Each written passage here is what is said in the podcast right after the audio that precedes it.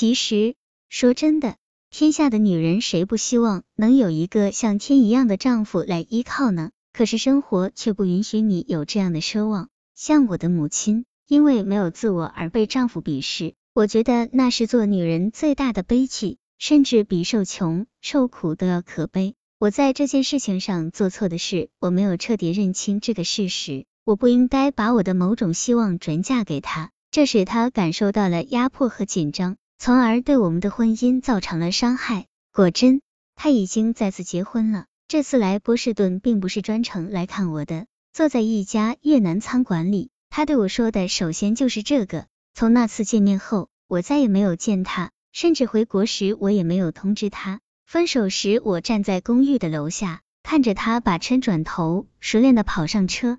道，然后加速，渐渐远去。我的心里在说，等下次再见你，我会比你更好。你的父亲，我问他，对你的生活满意吗？我不知道。我有一个大哥，学习工作都不错，他是父亲的骄傲。当初我考上北大，父亲赠送过我一支英雄笔，但我离婚这件事让他非常生气。我来南方后，他一封信也没给我写过。父亲的冷落直接影响到了我对男人的看法，这使我很长时间内不能对异性有一个正确的认识。但另一个方面也有好处，那就是促使我自强不息。我一直期待着能被父亲首肯的那一天，尤其是随着母亲的去世，我的年龄渐大，对母亲也渐渐有所理解，我就更是急切的盼着这一天。似乎父亲对我的肯定，就是对母亲的安慰。在美国学习了两年。对环境也逐步适应，但我回国的想法却一天天强烈了起来。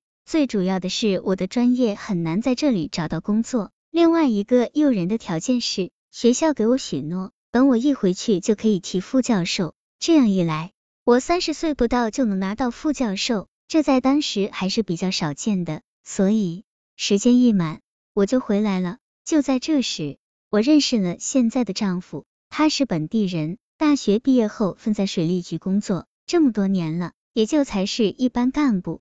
他似乎对自己也没什么要求，加上岁数比较大了，一直没有成家，性格上好像还是孩子似的，能经常和朋友在一起喝喝早茶，吃吃夜宵，就觉得特别的高兴。介绍人对他说过我是离过婚的，他竟说没有什么意见，这让我有点吃惊。你要知道。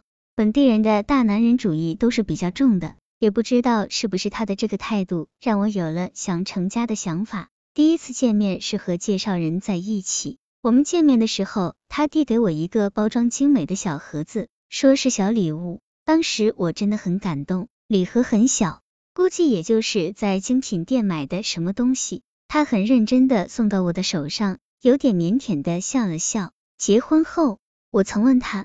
是不是推荐每个姑娘都要手上带礼物的？如果是那样，岂不是太吃亏？要是没有结果，该怎么算？他笑着反问我，怎么会没有结果？那我们现在是什么关系？比起我的前夫，他学识要差，阅历要差，我们沟通的程度也不是很默契。这些在婚前我就已经感觉到了，但我还是和他结婚了。一来，我很渴望能有个家庭。这种渴望完全能压倒一个人的慎重选择。关于那个男人，我好像什么都不想了，也不愿意再多想。我只是希望下班回到家能和另一个人在桌上共同吃饭，晚上看电视的时候能一起为节目而说点什么。至于他是否能和我吃到一个锅里，能否和我看到一个频道上，我都没有去想。到了这个年龄了，如果说还想一个人生活，那肯定是假话。再有。他是那种比较老实厚道，甚至可以说是天真的男人。经历过前一次婚姻后，我反而觉得这样的男人要更可靠一些。反正他就是那种典型的家居型的男人，没有什么太大的抱负，觉得能有一个稳定的工作就很好。他说他找我主要是因为听说我在大学教书，在他的想象里，大学里的女教师不仅通情达理，也比较淡泊名利。应该是可以理解他的生活观的，但他错了，至少我不是这样的女人。我们结婚几年，在提了教授、生了儿子后，我再一次想动了，因为我们以前一个副校长去了省里的经贸厅做厅长，他一直很赏识我，建议我到他的手下去做一个处级干部。说是考核选拔，但之前基本上我的位置已经定了。就这样，我离开了学校，走进了政界，这是我人生的一次大变化。谈到从政，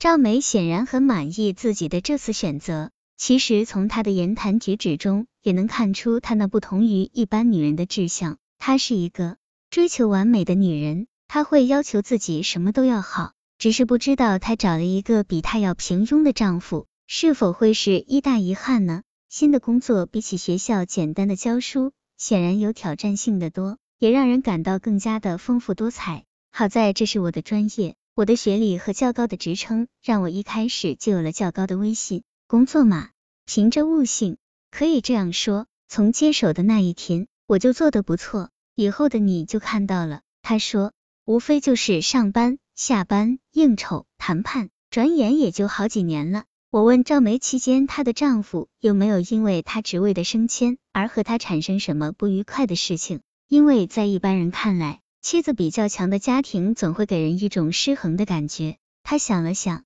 缓缓的点了点头，是的，就是失衡。